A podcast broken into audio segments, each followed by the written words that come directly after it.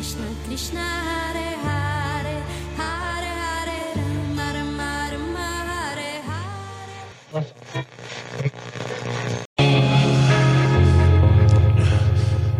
Mundo Mastric Programa 041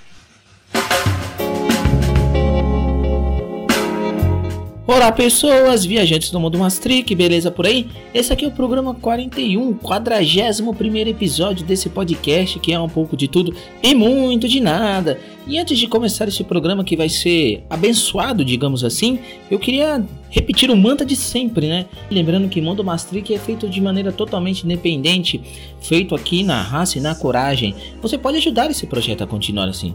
Você pode compartilhar o episódio em suas redes sociais, chamar mais pessoas para ouvir, enfim, indique o Mundo Mastric para um amigo seu. Você pode também responder aqui, né, o que você achou de cada episódio.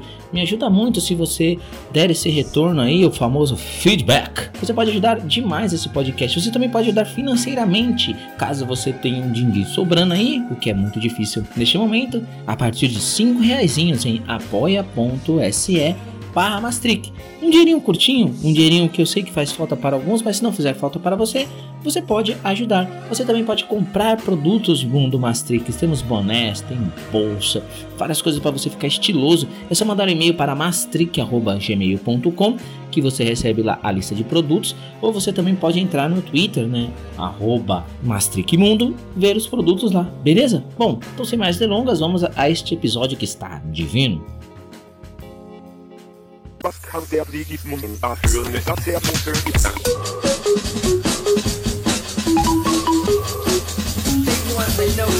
you got it. Bom, meu colega Adriano, tudo bem aí com você? Tudo tranquilo? Tudo tranquilo, Davi. Prazer estar aqui contigo. Faz tempo, né, que a gente não se fala, então eu até evitei que a gente ficasse conversando muito aqui antes, porque senão a gente ia começar a gravar daqui umas 5 horas, né? Porque pois é. tem muita coisa para colocar em dia aí.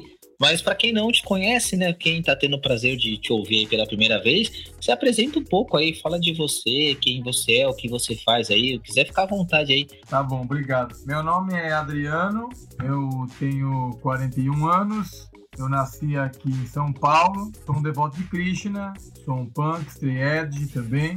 Na tradição dos devotos de Krishna, você, quando é formalmente iniciado, você recebe um nome espiritual. No meu caso, meu nome espiritual é Aniruddha. Aniruddha é um dos nomes de Krishna. Krishna é o nome que nós damos a Deus, é esse mesmo Deus que todas as religiões monoteístas acreditam.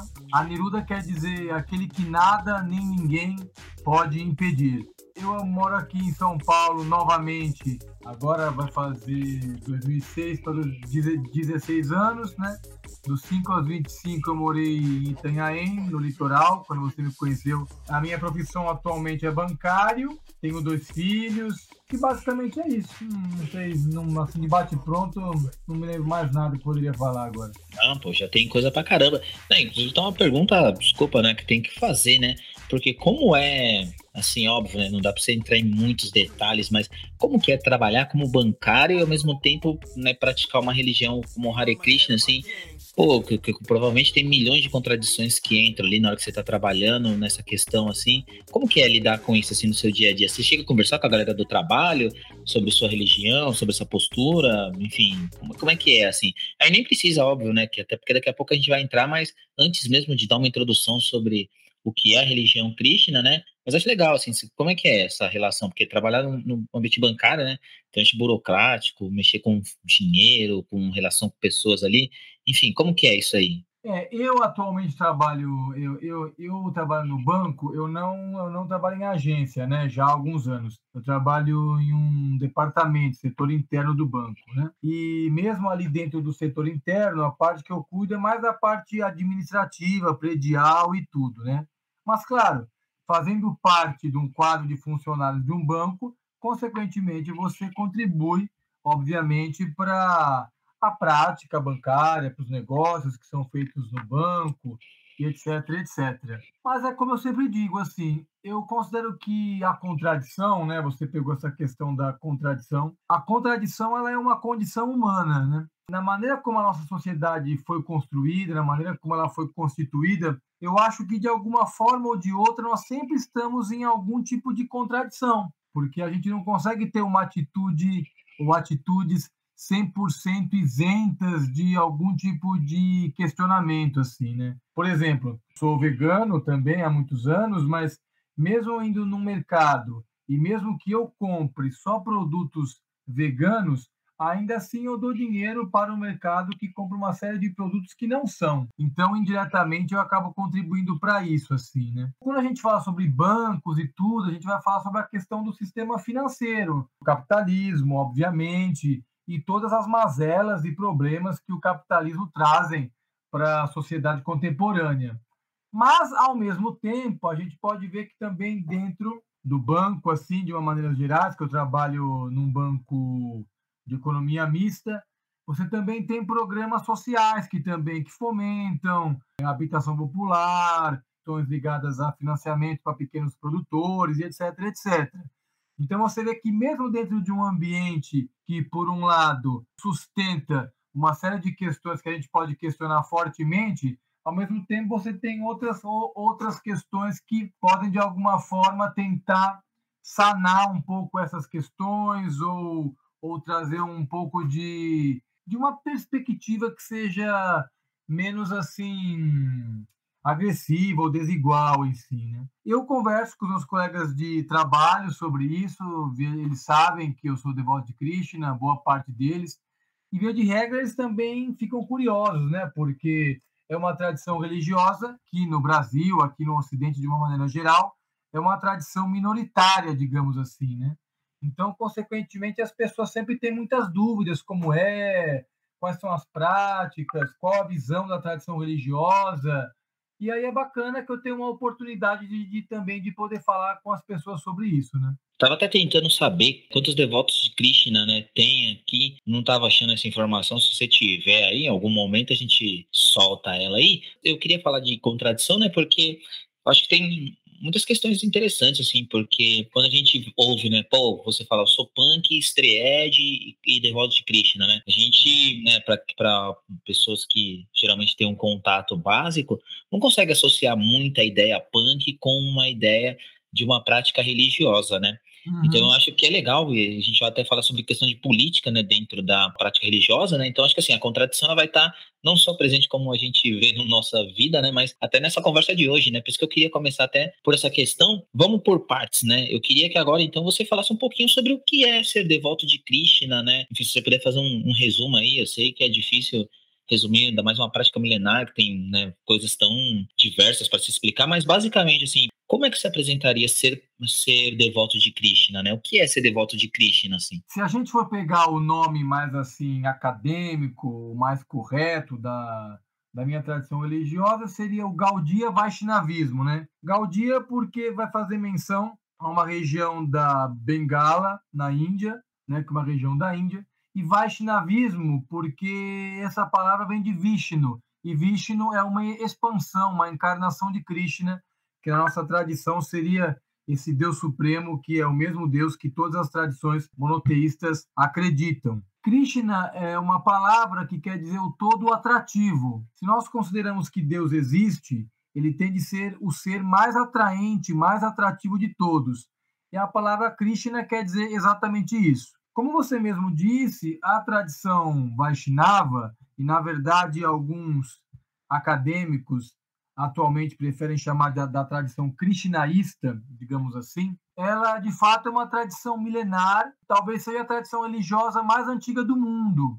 E na Índia, nós temos manifestações dessa tradição religiosa, na verdade, a gente nem consegue mensurar e a gente nem consegue datar exatamente as primeiras manifestações assim.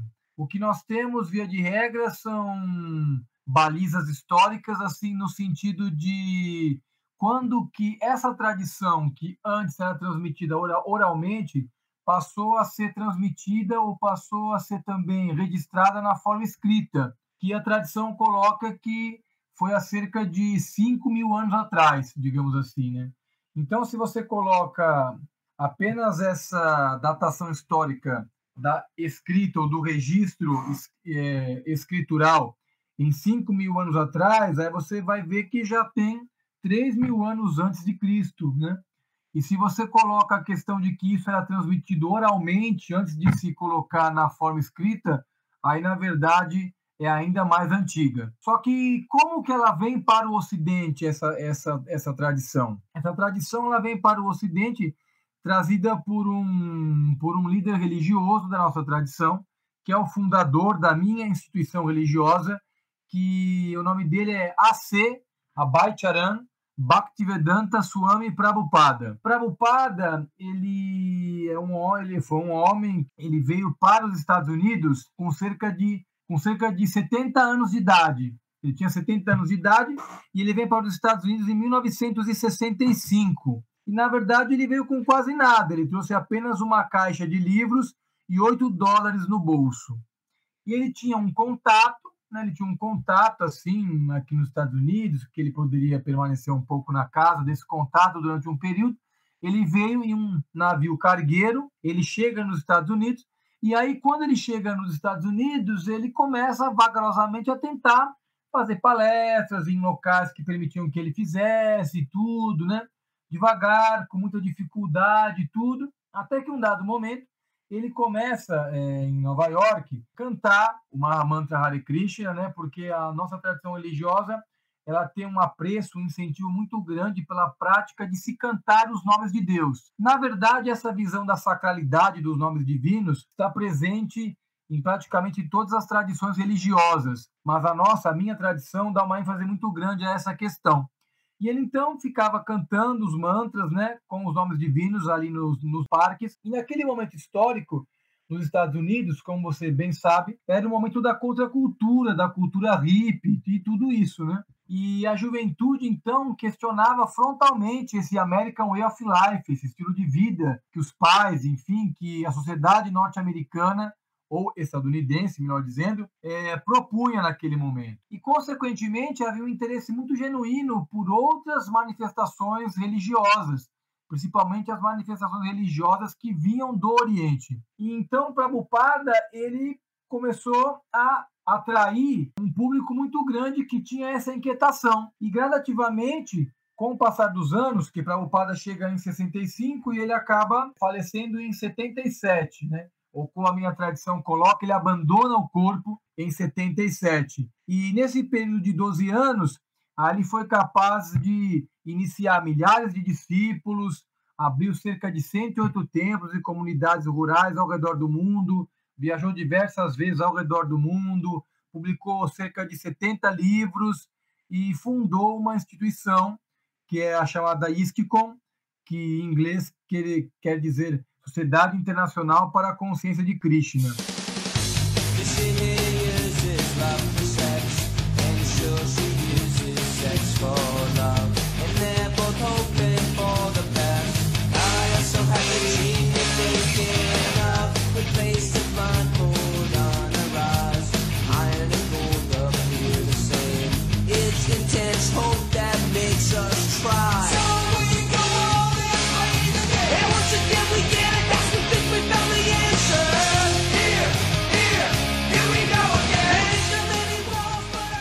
Tradição krishnaísta ou Vaishnava acredita, via de regra? Ela acredita que nós não somos esses corpos físicos, nós somos almas espirituais eternas e que nós estamos nesse mundo material e o objetivo de estarmos nesse mundo é justamente nós revivermos esse amor puro por Deus entendeu? Porque a tradição coloca que nós já estivemos no mundo espiritual em algum momento, por força das circunstâncias e pelo exercício do nosso livre-arbítrio, nós viemos aqui parar no mundo material. E o objetivo da vida é voltar para o nosso verdadeiro lar, que seria exatamente o mundo espiritual, e conviver junto de Deus, em uma perspectiva de eternidade, de profundo e completo conhecimento e felicidade infinita. Então, todas as práticas espirituais da minha tradição, os estudos dos livros sagrados e tudo mais, é, visa exatamente fazer com que nós sejamos capazes de reconstruir, reviver, rememorar essa consciência espiritual esse amor puro por Deus para cumprir, digamos assim, a missão da vida humana e voltar para o nosso verdadeiro, verdadeiro lar que é no mundo espiritual. É muita coisa, né? Muita. Mas o, o, que eu fico mais pensativo é como é que consegue pronunciar todos esses nomes aí, viu? Uhum. Todo mundo que se inicia nessa prática recebe um outro nome e, e, quem escolhe esse nome? Tipo, é alguém ou esse nome ele vem em algum momento ali assim? E questão do idioma, é, chega-se também fazer um para aprender o idioma, né? Porque você lida com palavras ali que são é do hindu, não é? É sânscrito. Sânscrito. Na verdade, isso. O sânscrito ele é uma linguagem antiga, alguns linguistas colocam como o idioma mais antigo do mundo e o idioma que, através dos seus troncos linguísticos, teria dado origem a muitos idiomas modernos, digamos assim. O é, sânscrito ele é uma palavra que quer dizer refinado, sofisticado. É até interessante que estudiosos da NASA analisaram o sânscrito e verificaram que seria a linguagem mais adequada para a construção de inteligência artificial. E o sânscrito, de fato, é uma língua bastante complexa, porque ele tem várias, ele tem muitas possibilidades, muitas variáveis semânticas, gramaticais, etc, etc. É até interessante que quando houve o processo de colonização na Índia por parte da Inglaterra, os europeus eles tinham uma visão bastante preconceituosa, digamos assim, de toda a cultura da Índia. E quando eles se depararam com as escrituras da tradição religiosa indiana e com o próprio sânscrito, que eles viram quão complexo e profundo aquilo era, eles acabaram por ficar bastante surpresos assim com tudo isso, né? Então o que a gente coloca é que o sânscrito, como ele é uma língua que ele que permite fazer uma descrição muito acurada dos conceitos que você quer dizer, que nem por exemplo no português, por exemplo, você tem é, palavras compostas assim, né? Que de regra são compostas por dois ou três palavras. No sânscrito você tem é, palavras compostas com muito mais palavras, por exemplo, assim que dão uma ideia muito específica, muito direcionada do que você quer dizer, assim. E se a gente para para pensar os conceitos espirituais, digamos assim, seriam conceitos bastante, bastante profundos, consequentemente, seria lógico pensar que haveria necessidade de algum tipo de linguagem que também contemplasse essa complexidade de tais conceitos, entendeu? E o sânscrito é uma linguagem que vem bem a calhar nesse sentido, né? Agora, sobre a questão que você perguntou sobre o nome espiritual e tudo, nós temos um templo aqui em São Paulo, obviamente estamos abertos aos visitantes, todos os visitantes são mais do que bem-vindos, mas, consequentemente, quando você vai se aprofundando, digamos, no seu envolvimento com a tradição religiosa, em algum momento talvez você vai ter a pretensão de ser formalmente iniciado, né?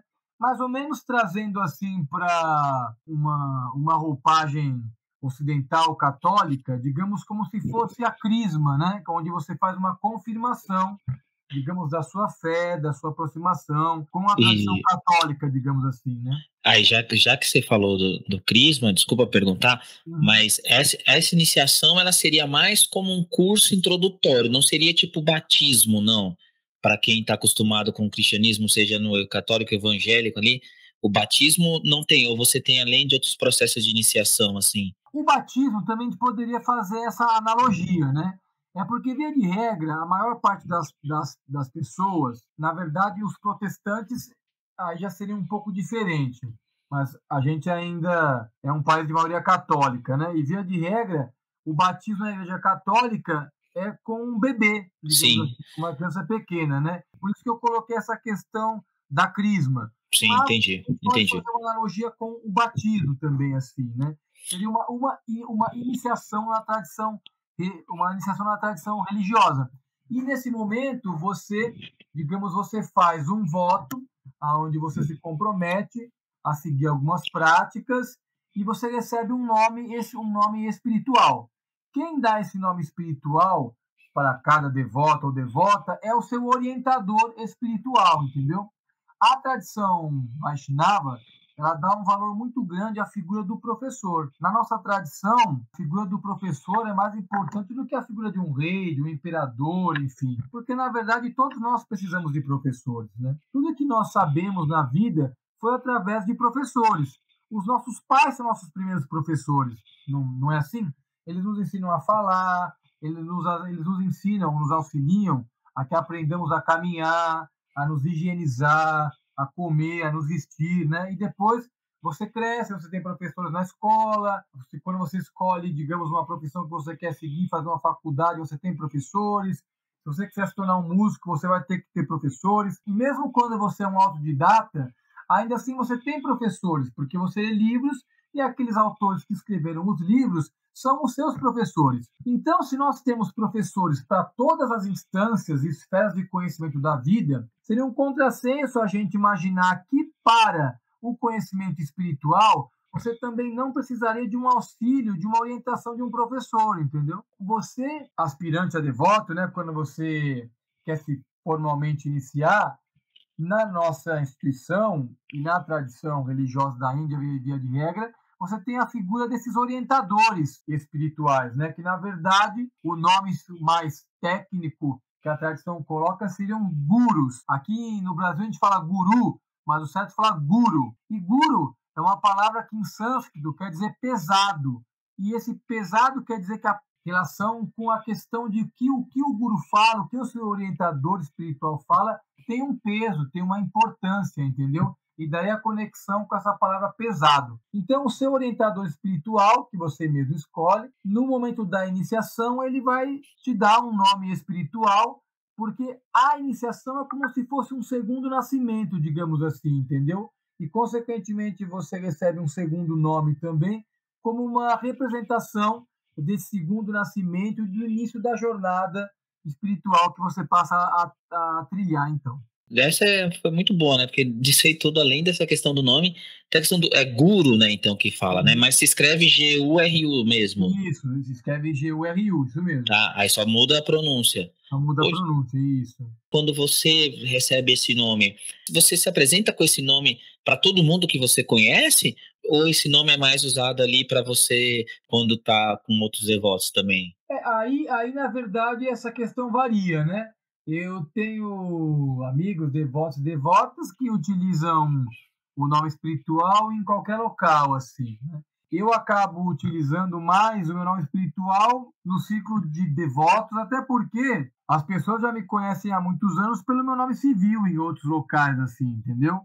E aí eu também não vou ficar, digamos assim, fazendo questão que elas me chamem pelo meu nome espiritual e tudo mais e até mesmo porque há contextos que as pessoas nem sabem que eu sou devoto ainda, ou e consequentemente eu tenho um nome espiritual, entendeu? Mas eu também tenho amigos e amigas que acabam expandindo um pouco isso e, e utilizando o nome espiritual em outros locais também. Também tem a ver com a facilidade da pronúncia ou não, porque tem alguns nomes em sânscrito que são mais fáceis de se pronunciar do que outros também, né?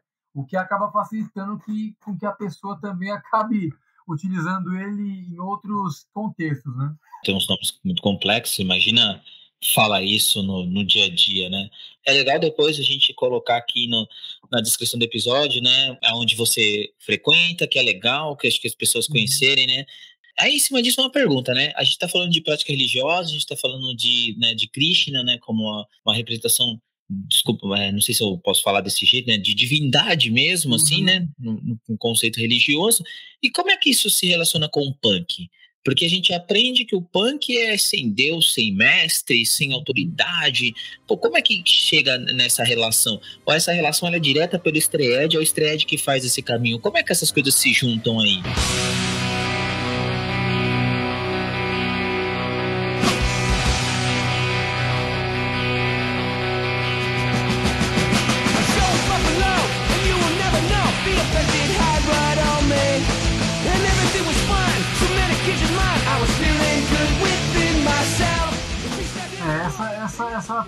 bastante interessante que você coloca e é, e é, uma, e é uma pergunta comum, assim, né? É, eu acho que não há respostas simplistas ou fáceis para essa, essa questão, mas eu consigo encontrar alguns paralelos interessantes assim nas propostas, né? É, em primeiro lugar, eu acho que você colocou muito bem essa questão do Stray e tudo. Historicamente falando, o Stray ele acabou desenvolvendo uma relação mais próxima, digamos assim, com a tradição cristianaísta, né? Por conta do Youth of Today e tudo, né? O Recap, o Porcel, que se tornaram devotos e tudo, né? Veio aquela leva do que a gente chama de Krishna Core, também com o 108 e tudo. Isso acabou se tornando mais comum nesse meio, né? Claro que o Stray Edge, digamos, é uma ramificação da cultura punk também, né? Então, aquilo está inserido, né? Agora, o, o, que eu vejo como algo interessante é porque, assim, a proposta do punk, via de regra, é você também questionar todo esse modelo de, so, de sociedade, esse modelo de sociedade que a gente percebe que é bastante desigual, que oprime pessoas, que não dá igualdade de oportunidades para todos, que fomenta uma grande desigualdade, fome, problemas habitacionais, problemas de saneamento básico, de educação, etc, etc, etc. Acaba tendo a pretensão de, através das suas práticas, melhorar a vida das pessoas numa perspectiva de compaixão pelo sofrimento alheio, de genuína preocupação pelo sofrimento das outras pessoas. Né? Uma das definições, ou a definição mais básica do que, do que seria um devoto de Krishna, seria exatamente a definição que coloca que é aquele que sente compaixão pelo sofrimento alheio, que a gente já consegue ver uma, uma perspectiva de diálogo a partir daí. Né?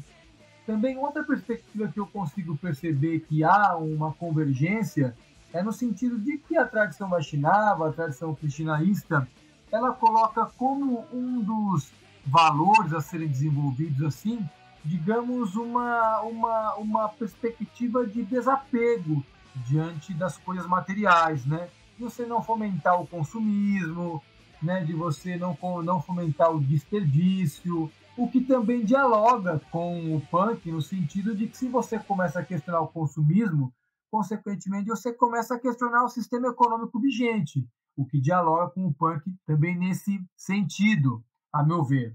Agora, punk também tem todas aquelas questões que você colocou muito bem, por conta do diálogo que se tem com, digamos, os ramos, as tradições libertárias de pensamento, que via de regra são propostas ateístas ou ao menos agnósticas, assim, né? O que eu vejo, isso a gente até dialogou em outros, em outros momentos, né? com, com você e com, e com outros colegas, eu vejo que muitas vezes dentro do punk a gente percebe, digamos, uma cautela, uma, uma, um distanciamento em relação a uma questão ligada à espiritualidade ou religiosa, principalmente por conta das questões históricas e sociopolíticas das instituições. Só que uma coisa é você analisar as instituições, e que de fato há problemas, porque onde você tem seres humanos existem problemas. Outra coisa é você analisar as questões filosóficas, entendeu? Porque um ponto que eu sempre coloco é o seguinte: por mais que você tente, por mais que você perceba contradições e problemas nas instituições, isso em nada diminui ou invalida, coloca em xeque, do ponto de vista filosófico, científico, teológico a existência de Deus, entendeu? São coisas diferentes.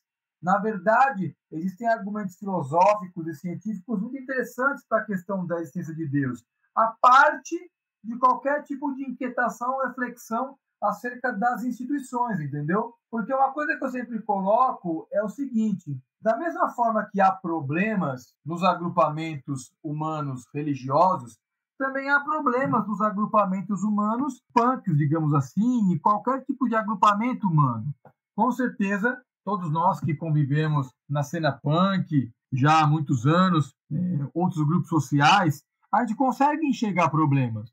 Como você vê, por, por exemplo, muitas vezes as feministas colocam que em alguns grupos sociais de esquerda você tem uma perspectiva do esquerdomacho. Você vê que há problemas ali um meio social onde se advoga filosofias libertárias e progressistas, e você vê indivíduos que muitas vezes têm posturas machistas, racistas, preconceituosas de maneira geral, e não é por isso, por exemplo, ah, eu convivo no meu punk e eu já encontrei, digamos, situações onde pessoas tiveram atitudes bastante questionáveis, mas não é por isso que eu deixei de ser punk, entendeu? Porque você tem que separar o joio do trigo, né?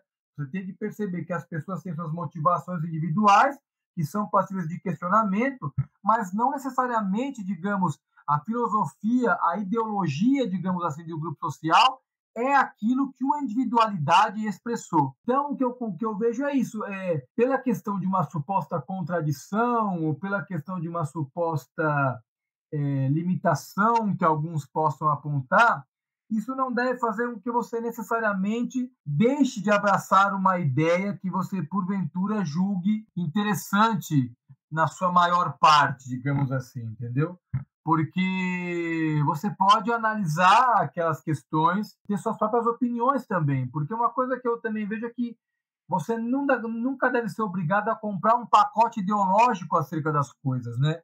Na verdade, o punk não tem que ser um pacote ideológico. Ah, se eu sou punk, então eu tenho que ser anarquista, ateísta, etc, etc, etc. Na verdade, se você impõe um, um modelo engessado, fixo, imutável, na verdade você está caindo em contradição com o próprio aspecto contestador e inovador e revolucionário do punk também, entendeu? Eu acho que é mais ou menos nessa perspectiva desses diferentes pensamentos e dessas diferentes tensões idas e vindas, de contradições, de soluções, de reflexões, que a gente consegue ir encaixando e tendo esse tipo de vivência em ambientes aparentemente assim tão díspares, né? E se você coloca a questão que uma tradição espiritual ela tem a pretensão de transcender esse mundo material, né?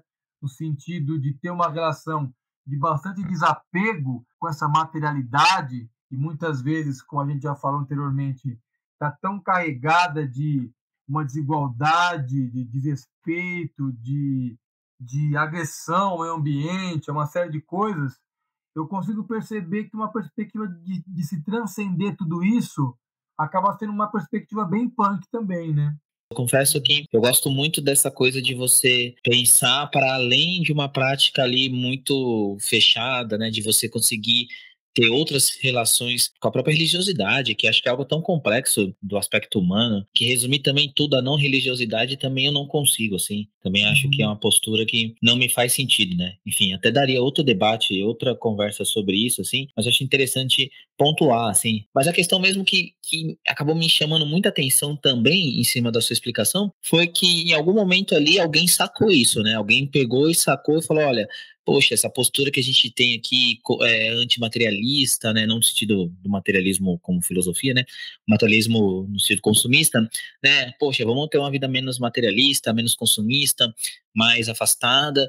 Alguém fez essa relação com o punk, assim, né, de ter, entender a postura punk crítica como uma postura que se relaciona. Isso foi, como você já falou ali, foi o of Today, foi onde é que começou isso aí? Como é que essas coisas se juntaram ali? Você sabe dizer em que momento ali apareceu isso? É, e hoje, você acha que dentro da contracultura ali, porque você falou do, do, do movimento hip, né? Mas você acha que hoje o movimento mais contracultural que se relaciona com Krishna é o punk, o hardcore? Ou tem algum outro movimento contracultural também, assim? E quais outros movimentos você acha que tem, assim, também? Porque, por exemplo, eu não ouço muito falar, no, pensando, assim, por exemplo, na galera do rap. É, se a, gente, se a gente for puxar o histórico, digamos assim, né? Você vai ter o Chromegs também e tudo, né? Mas é, eu realmente acho que, digamos, a questão se consolida principalmente a partir do momento que o, Ray Capo ele se converte, né? Tem pessoas aqui que não sabem quem é Rei Capo, uhum, né? Tipo, uhum. como é que ele se converte, né? Tipo, o que, quem, o que é Rei Capo, né? Para quem tá ouvindo agora aí. Isso, é bom. O Ray Capo ele era o vocalista de uma banda norte-americana estreada chamada Youth of Today.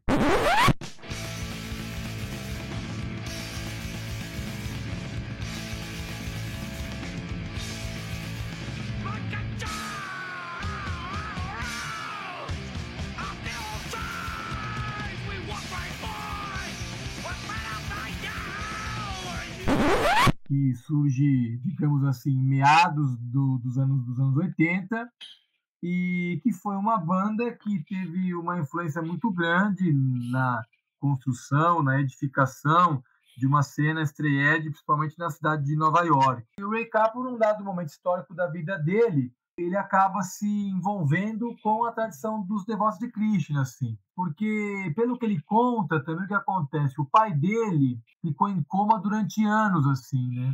ficou em coma, ele estava incomunicável, né? O pai dele acaba, fa acaba falecendo também, né? E toda essa vivência trouxe a ele alguns questionamentos sobre o que é a vida, o que é a morte, se nós somos somente esses corpos, se não, se há vida após a morte, se somos almas espirituais, se Deus existe ou não, né? E todos esses questionamentos acabaram por levá-lo de encontro ao encontro, melhor dizendo, da tradição Vaishnava, da, da tradição krishnaísta, digamos assim, né?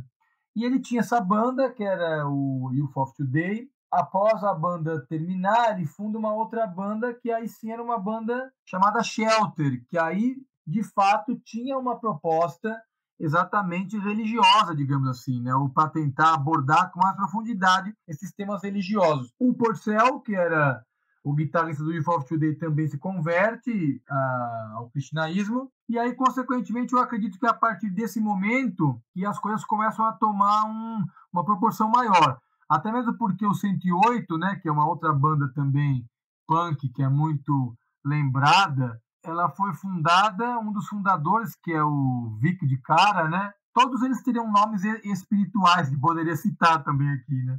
O, o Vic, ele foi guitarrista do Shelter também, né?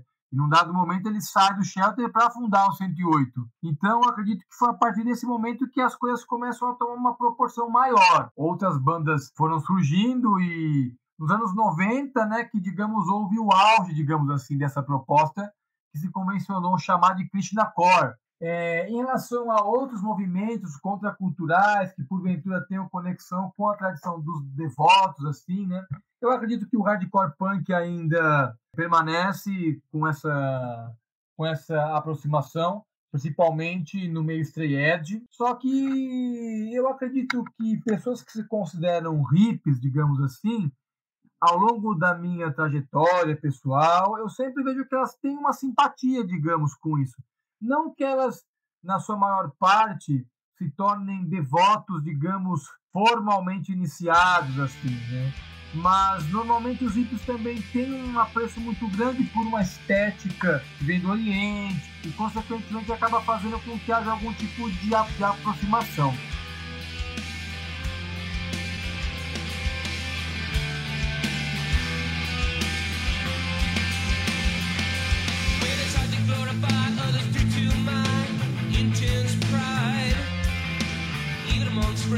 You'll find I sit and criticize. It's what I do best, it's how I forget my actual size. That ties me to this world.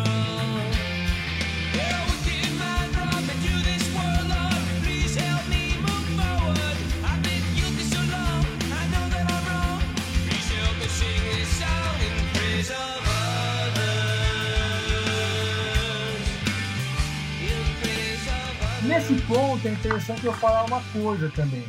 A tradição krishnaísta é uma tradição né, de matriz indiana, digamos assim, mas não tem a pretensão de necessariamente estar vinculada a uma estética indiana, entendeu?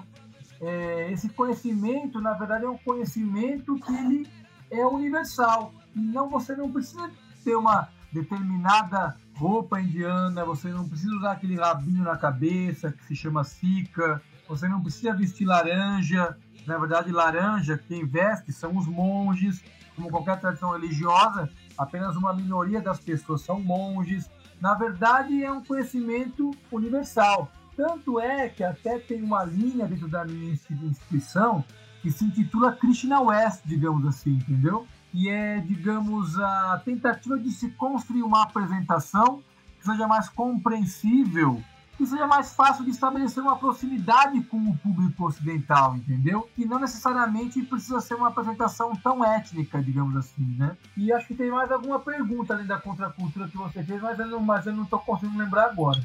Não, até tem, de outros movimentos culturais que têm ligação com o cristianismo. Mas é legal que você acabou, nossa, puxou pela memória ali. E eu lembrei que eu conheci o hardcore ali mesmo em 98, né? Uhum. Foi o ano que eu ouvi o hardcore estreed, né? Eu gostava uhum. de hardcore Nova York ali antes e tal. Mas eu lembro que eu vi o clipe do Shelter na TV, né? Uhum. E aí eu no, no, no Here We Go Again, né? E como eu tocava isso na MTV, eu não fazia ideia, né? Eu lembro que eu só fui me ligar, assim, só fui aprender sobre a, a relação do Shelter com a religião depois que eu comecei a, a frequentar o rolê mais hardcore uhum. mesmo, assim.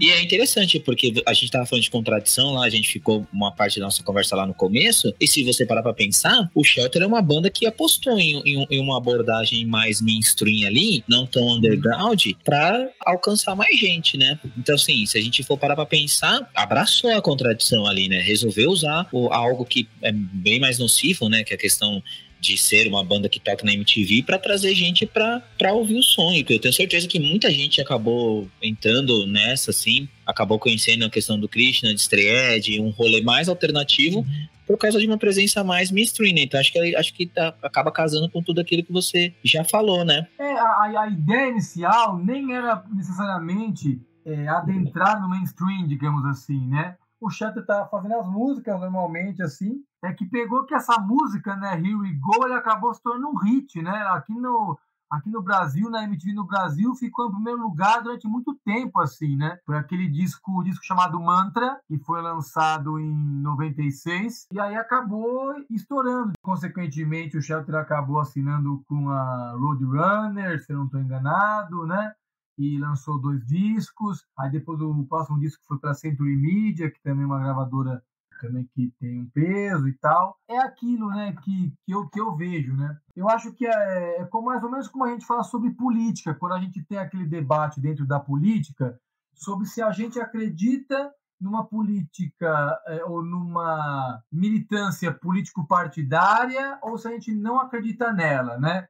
Ah, a gente vai pela via da institucionalidade ou não? O que eu acredito é que, na verdade, ambas as possibilidades são necessárias, porque, querendo ou não, o que ocorre? Aquele espaço de tomada de decisão, seriam as câmaras, as assembleias, enfim, a política eleitoral como um todo, aquilo vai ser ocupado por alguém, quer você queira ou quer não, entendeu? Então é mais interessante você ocupar aqueles espaços com uma perspectiva progressista, entendeu? Do que você deixar aquele espaço completamente a revelia de ser ocupado por pessoas que estão completamente mal intencionadas também, entendeu? Uma nomenclatura da micropolítica e da macropolítica. A macropolítica é o quê? A macropolítica é a superação do sistema capitalista, do sistema desigual, do sistema opressivo, do sistema que explora as pessoas, a superação de todo tipo de preconceito, de todo tipo de desigualdade, etc. Só que veja, isso, apesar de todo mundo, né, não digamos todo mundo, mas todas as pessoas progressistas concordarem absolutamente com essa ideia, é uma visão no longo prazo. A gente não vai conseguir fazer isso agora, entendeu? E, ao mesmo tempo, você tem a micropolítica. Que a micropolítica é o quê? É aquela política que vai se fazer através das eleições, da aprovação de emendas, de leis, de você pensar na urbanização de uma cidade, políticas educacionais, entendeu? E que precisam também ser feitas. As duas coisas precisam ao mesmo tempo. É mais ou menos como você pensar na, na seguinte ana analogia. Se você vê uma pessoa que está passando fome na rua e você vai dar um prato de comida para essa pessoa, o problema dela estar tá passando fome na rua é um problema estrutural. Existe uma desigualdade, existe um problema muito grande de ganância e de distribuição dos alimentos, né? de concentração dos recursos nas mãos de poucas pessoas. E somente com a mudança de tudo isso, a gente resolveria o problema da fome e aquela pessoa não passaria mais fome. Mas quanto tempo isso vai demorar? Aquela pessoa está com fome agora. Então você dá um prato de comida para ela, para ela poder se alimentar e viver mais, viver mais, mais um dia. E alguns vão dizer que isso é mero assistencialismo. Só que, na verdade, você precisa das duas coisas, entendeu? Você precisa de alguém que lute, ou que milite, ou que construa, melhor dizendo, na perspectiva mais imediata, e que também construa numa, numa perspectiva mais de longo prazo. É, as duas coisas elas têm que estar juntas assim, né? Porque senão acaba ficando alguma coisa para trás assim, né?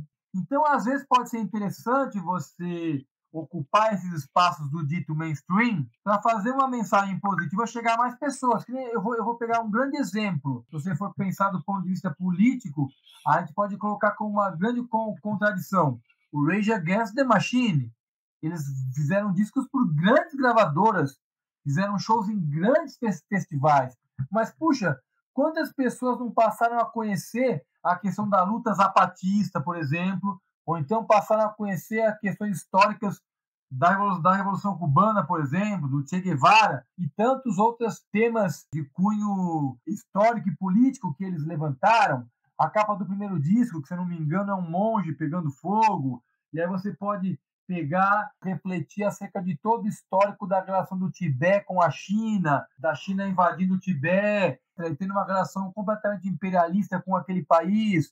E eles ocuparam esse dito mainstream, e graças a essa ocupação, eles utilizaram esse espaço de uma maneira muito mais positiva, entendeu? Então acho que é uma coisa que a gente pode pensar também que pode ser interessante. Nesse aspecto até faz sentido uma pessoa usar um visu punk ter uma prática Krishna, né? Cara, isso dá um, um, leque muito grande de coisas que a gente pode falar, né? De como pensar política através Sim. desse jeito, assim. Exatamente, Davi, que é aquilo que a gente estava falando, né? Em outros contextos que a gente falou junto sobre isso. É, a questão que se coloca é assim, eu vejo uma conexão absolutamente muito grande entre espiritualidade e política. Para mim, o que é político é espiritual e o que é espiritual é político. Eu sempre uso o exemplo daquela famosa frase de Jesus, né?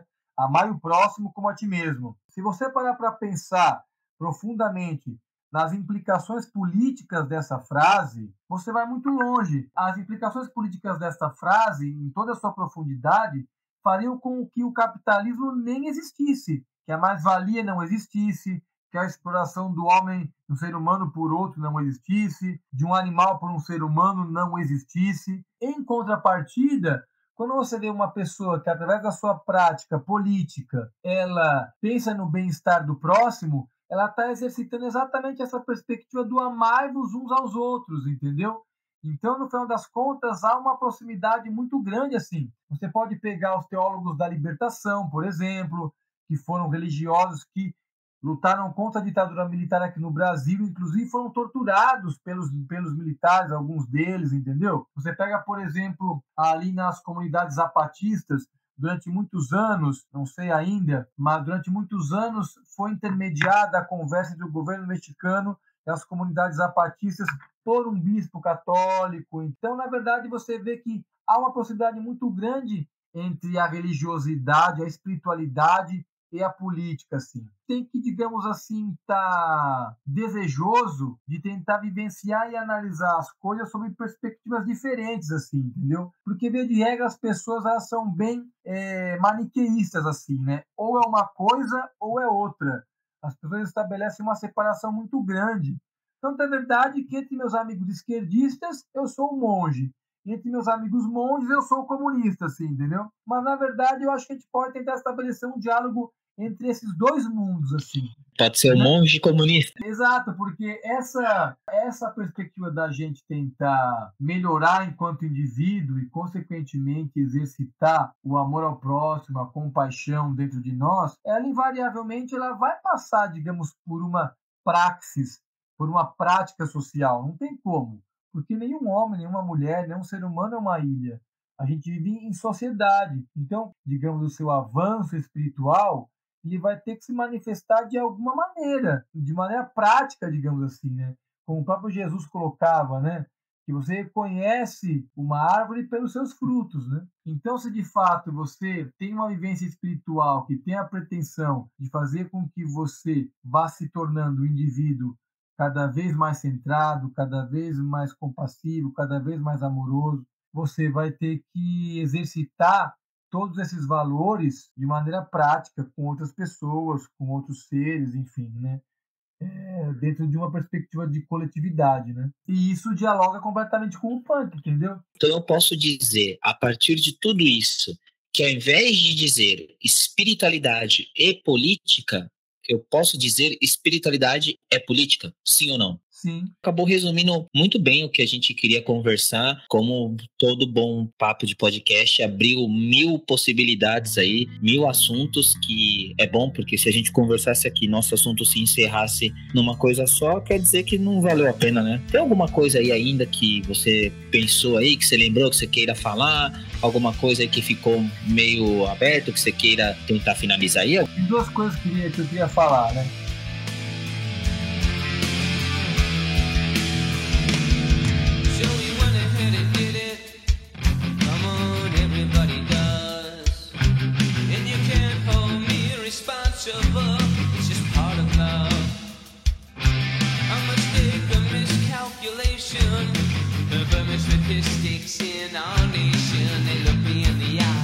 Wish you wouldn't cry.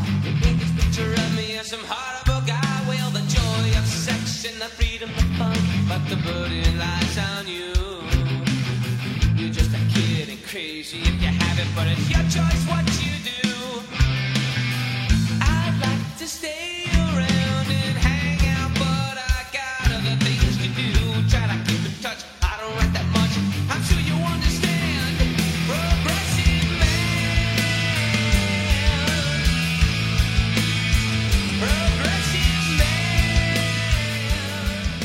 Sempre que as pessoas se deparam com os devotos, de regra, os devotos são conhecidos como os Hare Krishnas, né?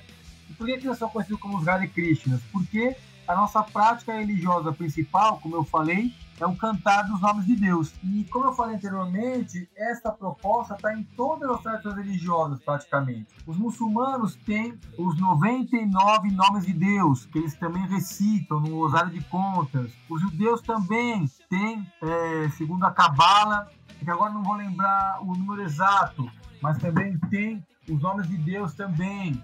É, Jesus, quando ele fala santificado seja o vosso nome, ele também coloca a questão da sacralidade do nome de Deus, entendeu? E a nossa prática espiritual é o cantar do mantra Hare Krishna, que é aquele mantra famoso, Hare Krishna, Hare Krishna, Krishna Krishna, Hare Hare, Hare Rama, Hare Rama, Rama Rama, Hare Hare.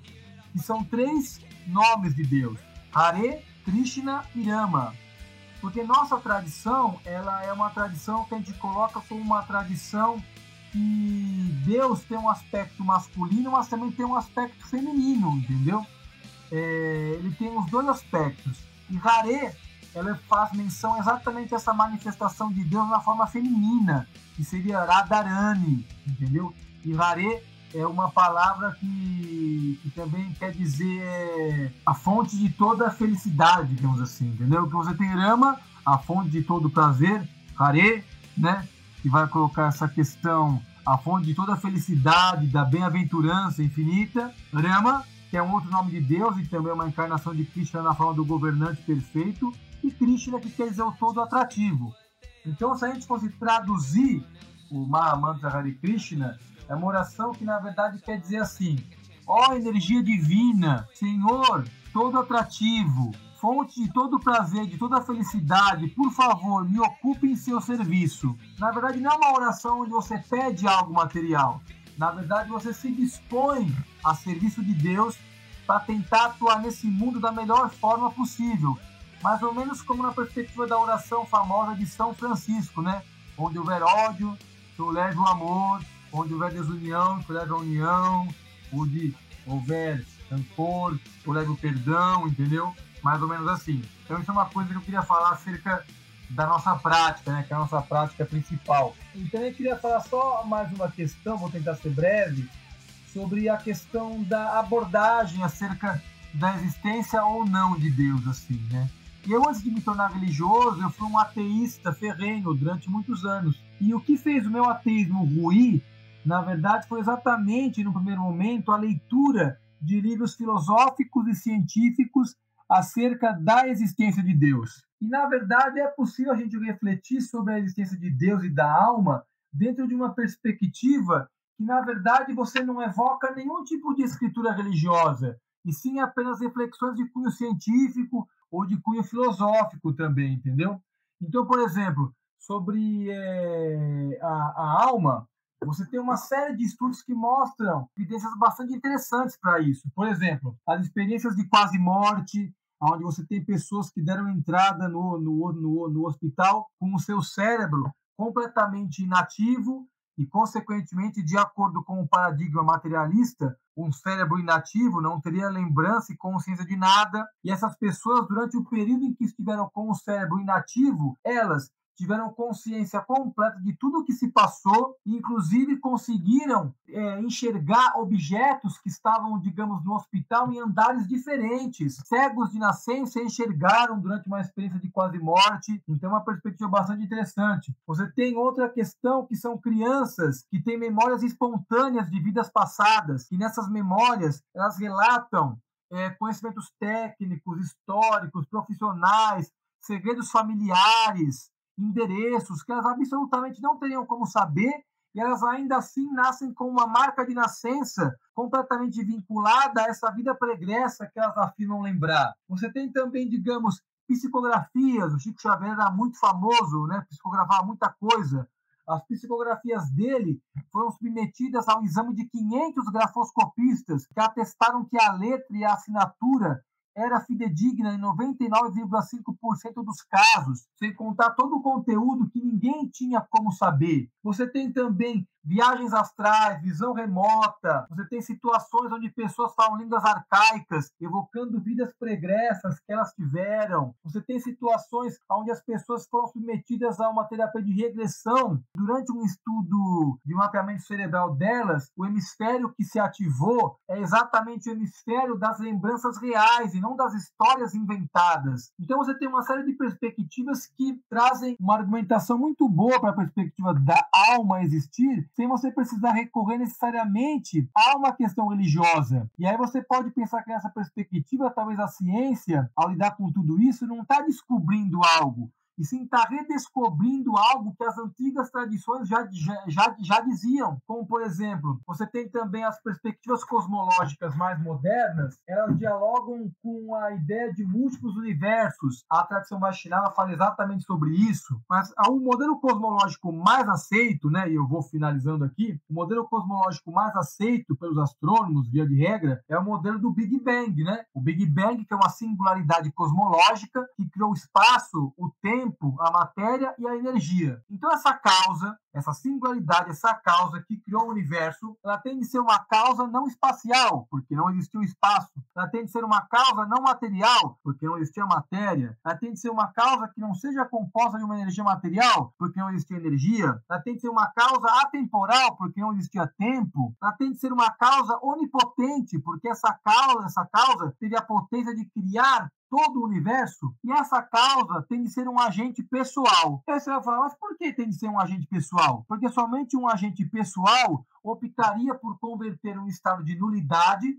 pois não havia nada, em alguma coisa, que é o nosso universo. E aí você para para pensar, o que é pessoal, onipotente, não material, atemporal, é exatamente toda, toda a figura divina que as tradições religiosas advogaram, argumentaram ao longo dos anos, ao longo dos séculos, entendeu? E eu sou capaz de construir uma defesa dessa, dessa perspectiva dentro de, um, dentro de um cunho completamente científico, entendeu? E aí os livros escriturais, na verdade, vão apenas reiterar, ou melhor, demonstrar que essa perspectiva já estava ali há séculos e séculos atrás e que a ciência começa a dialogar com essa, com essa perspectiva agora. Então, são é, pontos interessantes que a gente pode também colocar de diálogo, de, conver, de convergência, e a partir daí ir construindo cada vez mais conversas, mais aproximações, mais diálogos, enfim. Uma das coisas fundamentais, então, do que, de tudo que você fala é que é um grande erro a,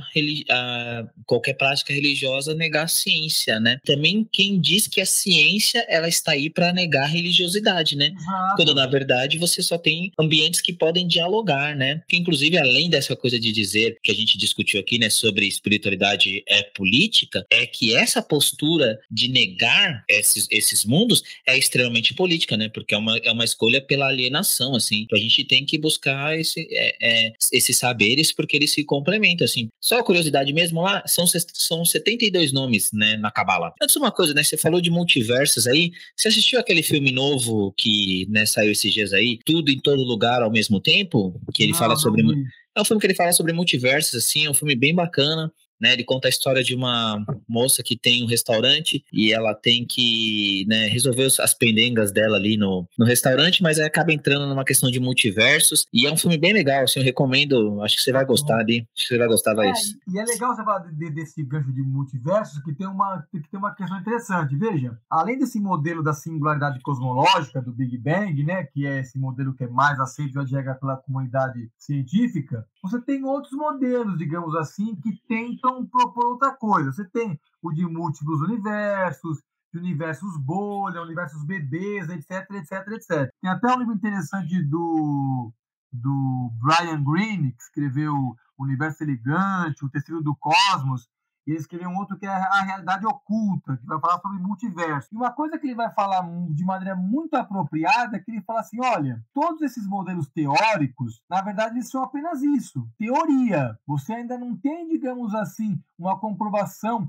empírica acerca dessa questão, entendeu? São modelos teóricos. Então é interessante você falar isso, porque muitas vezes os religiosos eles são acusados de acreditar nas coisas por mera fé, mas muitas vezes você vê determinados modelos científicos como esses que ainda não tem nenhuma comprovação definitiva. Na verdade, você tem, digamos assim, uma ideia que pode ser comprovada no futuro, talvez, claro, mas nesse atual momento não tem. É uma convicção, na verdade, é uma fé. Então, na verdade, no final das contas, você sempre tem de partir de um início. E de um início que, via de regra, são pressupostos básicos que são o que a filosofia chama de axiomas fundamentais, digamos assim, né? Que você não questiona, que você parte deles. E, de certa forma, eles estão baseados em fé, porque você tacitamente os aceita, assim. Então, aí você vê que, no final das contas, é, é, as pessoas estão exercitando, digamos, muitas vezes os mesmos sentimentos ou as mesmas posturas é, de maneiras diferentes. Isso também pode ser um outro elemento para a gente construir um diálogo e uma convergência entre nós, né? A que é uma coisa muito importante ali, assim, acho que acaba, todo mundo acaba tendo em algum momento. Hum. Então, se você está ouvindo aí, né, procure pensar sobre sua fé e sobre a fé dos outros também. Bom, então vamos lá, querido Adriano, para nosso encerramento ali. É, eu queria então que você falasse o que, que a gente ouviu aí, né, o que, que nós tocamos aí durante a nossa conversa aí e que música você escolheu para encerrar, né? Então você já vai falar isso e se quiser mandar abraço, mandar beijo, mandar é, saudações aí para quem você quiser, pode ficar à vontade. Quiser fazer indicações finais aí também, não, momento Xuxa Meneghel aqui. Ah, tá bom, obrigado. É, bom, é, algumas indicações, né? Acho que a leituras, as leituras básicas sobre a tradição dos devotos de Krishna seria a Bhagavad Gita, a Bhagavad Gita, também você tem o Srimad Bhagavatam, né, que é outro livro bastante importante, mas a Bhagavad Gita, principalmente, e eu, eu recomendo... Tá, em portu... eu consigo achar em português ali ou não? Isso, consegue. A Bhagavad Gita é um livro, né, que é, traduzindo, Gita é canção, né, tem até a música do Al Seixas, a canção Gita, que foi baseada na Bhagavad Gita, e Bhagavad quer dizer a pessoa suprema, então a canção da pessoa suprema. E eu recomendo bastante duas, duas traduções, que seriam a tradução de Prabhupada e a tradução do meu próprio orientador espiritual, né, que seria H.D. Goswami, o nome civil dele é Howard Resnick, ele tem doutorado em sânscrito e estudos indianos por Harvard, e ele tem uma apresentação bastante interessante e profunda da Bhagavad Gita. O templo da ISKCON aqui em São Paulo, que é a instituição a qual eu pertenço, fica ali no, ali no Pacaembu, né, próximo ao Pacaembu, próximo ao Paulista ali, na rua Itápolis, número 1531. Todos são muito bem-vindos. É, gostaria de agradecer a você, Davi, por me dar essa oportunidade. Primeiro pela sua amizade ao longo de todos esses anos. Eu tenho sempre grandes lembranças dos momentos que a gente viveu junto e foi um prazer muito grande participar. Muito obrigado pela oportunidade de coração. É, gostaria de agradecer também toda a comunidade de devotos que também me auxilia tanto, né, me ajuda nas minhas práticas, a comunidade punk, né, os pais punks aí que a gente dialoga tanto uns com os outros ao longo de todos esses anos também, grandes amizades, grandes momentos, grandes ensinamentos. Agradeço a todos não menos importante, meus filhos, minha esposa, minha família, eu devo tudo. É isso e, enfim, só tenho a agradecer. Muitíssimo obrigado. E sobre as músicas, eu acho que eu gostaria que tocasse no final Message of the Bhagavad, do Shelter, né? Essa música Message of the Bhagavad vai falar exatamente sobre uma das escrituras, o Srimad Bhagavatam, da nossa tradição. Podem ser quatro músicas. Então acho que eu colocaria Here We Go, que aqui no Brasil ficou muito famosa, Song of Brahma, In Praise of Others e Progressive Man. Acho que as músicas do Shelter, que é a banda favorita, acho que vai ser bacana se ficar, se ficar tocando. Bom, então acho que é isso. Eu, eu agradeço aí, mais uma vez, muito obrigado pela sua disposição aí em conversar, em compartilhar com a gente aí essas visões de, de vida mesmo, né? Que é interessante assim. Então, quem estiver ouvindo aí, espero que tenha gostado. Vamos com o Shelter aí, né? Já que você foi super clubista na hora de escolher. escolher aí a, as músicas, né? Já ouviu Shelter, Shelter pra caramba aí, vai ouvir mais. E um grande abraço a todo mundo aí, até a próxima e tchau, tchau. Obrigado, um abraço, Davi, até a próxima. नय श्रीकृष्ण चैतन्य प्रभुनिद्यानन्द श्रि अज्मैनगदाधार श्रीवासरि गौरवत्यबिन्द